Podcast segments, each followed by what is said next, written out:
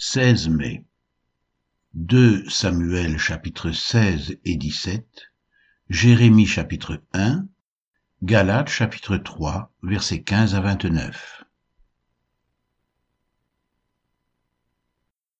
2 Samuel chapitre 16 Lorsque David eut un peu dépassé le sommet, voici Tsiba, serviteur de Méphibosheth, vint au-devant de lui avec deux ânes bâtés sur lesquels il y avait deux cents pains, cent masses de raisins secs, cent de fruits d'été et une outre de vin. Le roi dit à Tsiba, Que veux-tu faire de cela? Et Tsiba répondit, Les ânes serviront de monture à la maison du roi, le pain et les fruits d'été sont pour nourrir les jeunes gens, et le vin pour désaltérer ceux qui seront fatigués dans le désert. Le roi dit, Où est le fils de ton maître? Et Tsiba répondit au roi, Voici, il est resté à Jérusalem, car il a dit aujourd'hui la maison d'Israël me rendra le royaume de mon père. Le roi dit à Tsiba, Voici, tout ce qui appartient à Méphibosheth est à toi. Et Tsiba dit, Je me prosterne, que je trouve grâce à tes yeux, ô roi mon seigneur. David était arrivé jusqu'à Bachurim, et voici, il sortit de là un homme de la famille et de la maison de Saül, nommé Shimei, fils de Guéra. Il s'avança en prononçant des malédictions, et il jeta des pierres à David et à tous les serviteurs du roi David, tandis que tout le peuple et tous les hommes vaillants étaient à la droite et à la gauche du roi. Shimei parlait ainsi en le maudissant, Va-t'en, va-t'en, homme de sang, méchant homme. L'Éternel fait retomber sur toi tout le sang de la maison de Saül, dont tu occupais le trône, et l'Éternel a livré le royaume entre les mains d'Absalom, ton fils. Et te voilà malheureux, comme tu le mérites, car tu es un homme de sang. Alors Abishai, fils de Tseruja, dit au roi, Pourquoi ce chien mort maudit-il le roi mon seigneur? Laisse-moi, je te prie, aller lui couper la tête. Mais le roi dit, Qu'ai-je à faire avec vous, fils de Tseruja? S'il maudit, c'est que l'Éternel lui a dit, Maudit David. Qui donc lui dira pourquoi agis-tu ainsi? Et David dit à Abishai et à tous ses serviteurs, Voici, mon fils qui est sorti de mes entrailles en veut à ma vie. À plus forte raison ce Benjamite. Laissez-le, et qu'il maudisse, car l'Éternel le lui a dit. Peut-être l'Éternel regardera-t-il mon affliction, et me fera-t-il du bien en retour des malédictions d'aujourd'hui? David et ses gens continuèrent leur chemin, et Shimei, marchait sur le flanc de la montagne près de David, et en marchant il maudissait, il jetait des pierres contre lui, il faisait voler la poussière. Le roi et tout le peuple qui était avec lui arrivèrent à Agéphim, et là ils se reposèrent.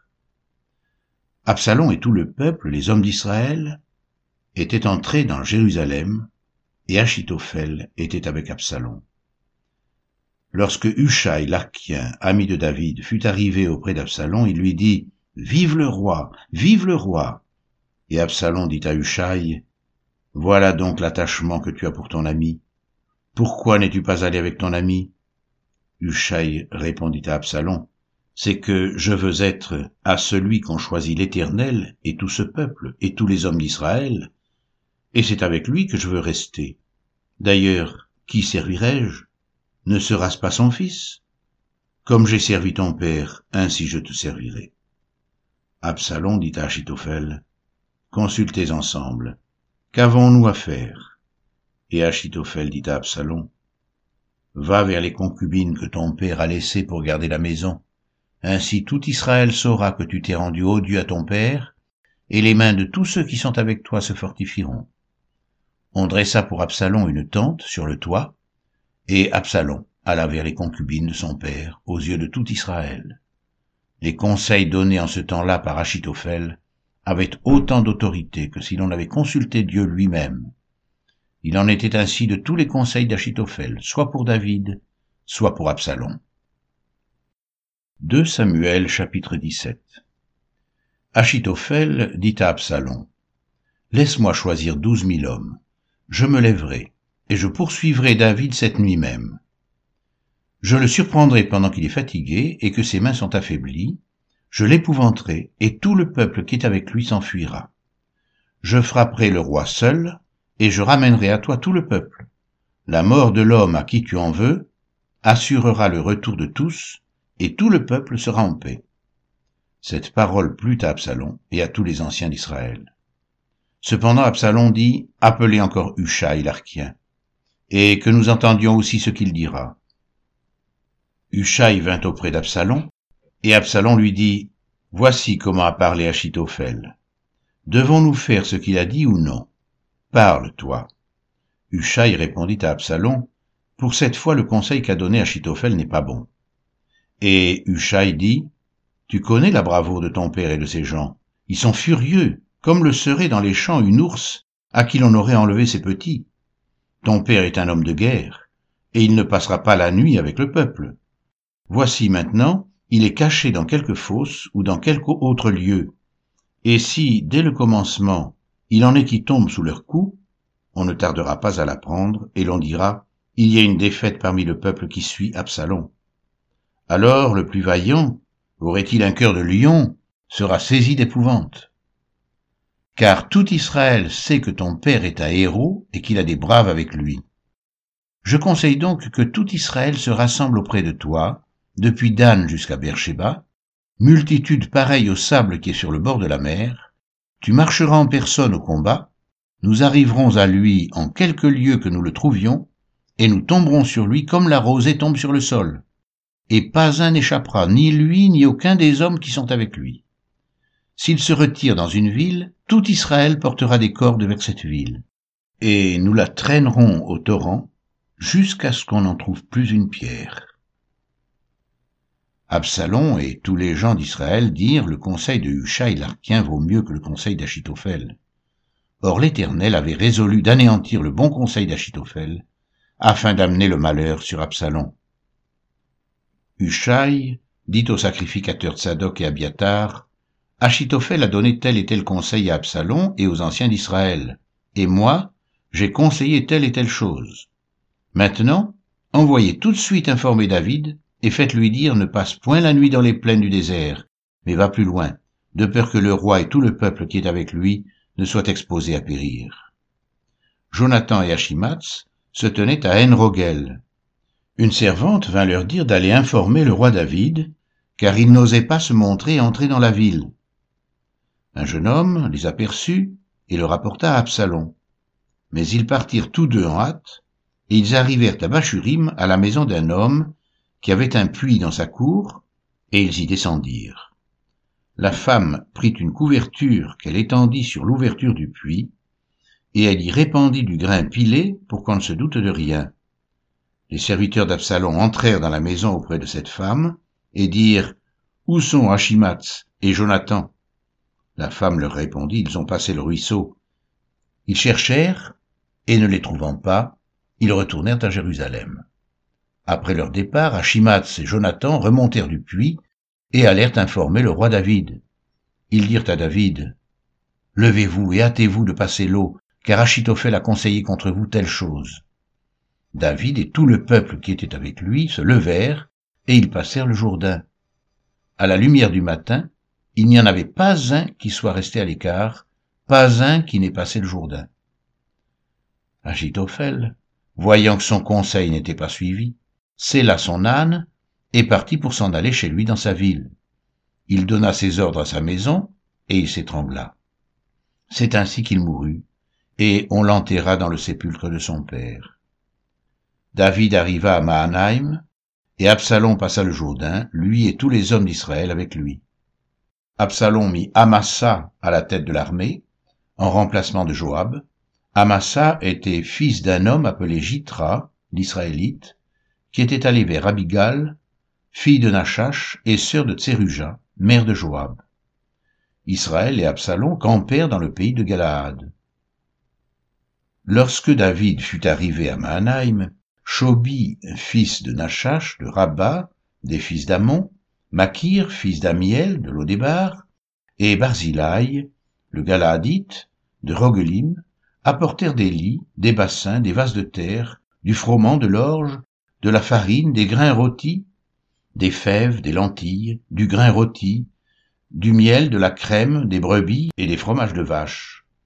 Ils apportèrent ces choses à David et au peuple qui était avec lui, afin qu'il mange, car ils disaient, Ce peuple a dû souffrir de la faim, de la fatigue et de la soif dans le désert.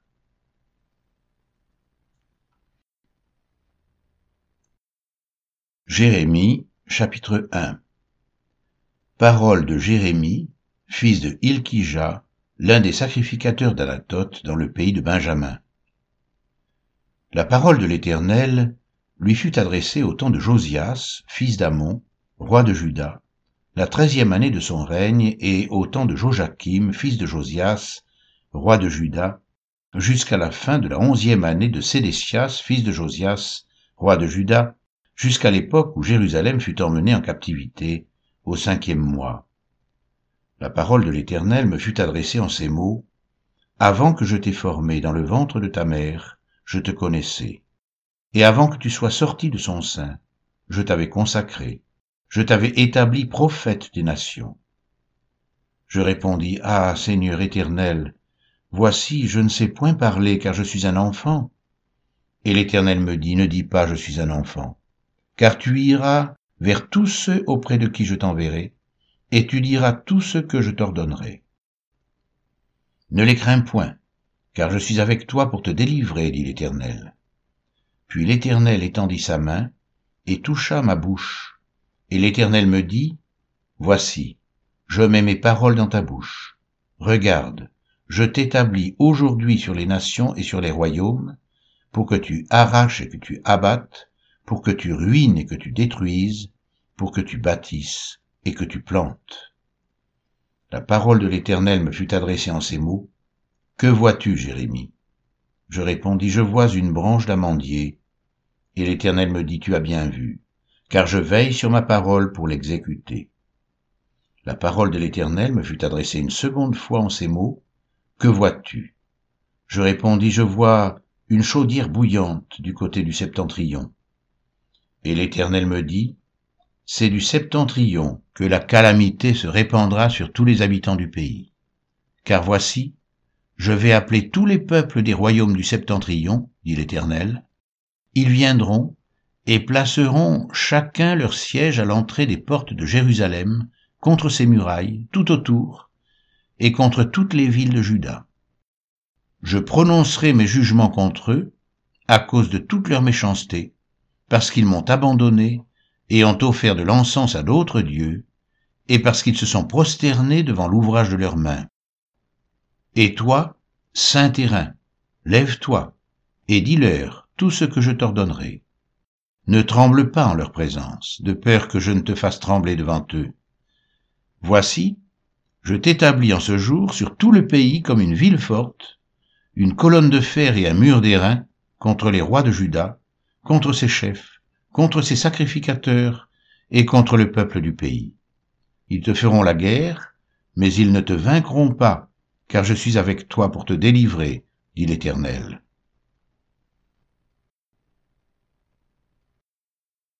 Galates chapitre 3 versets 15 à 29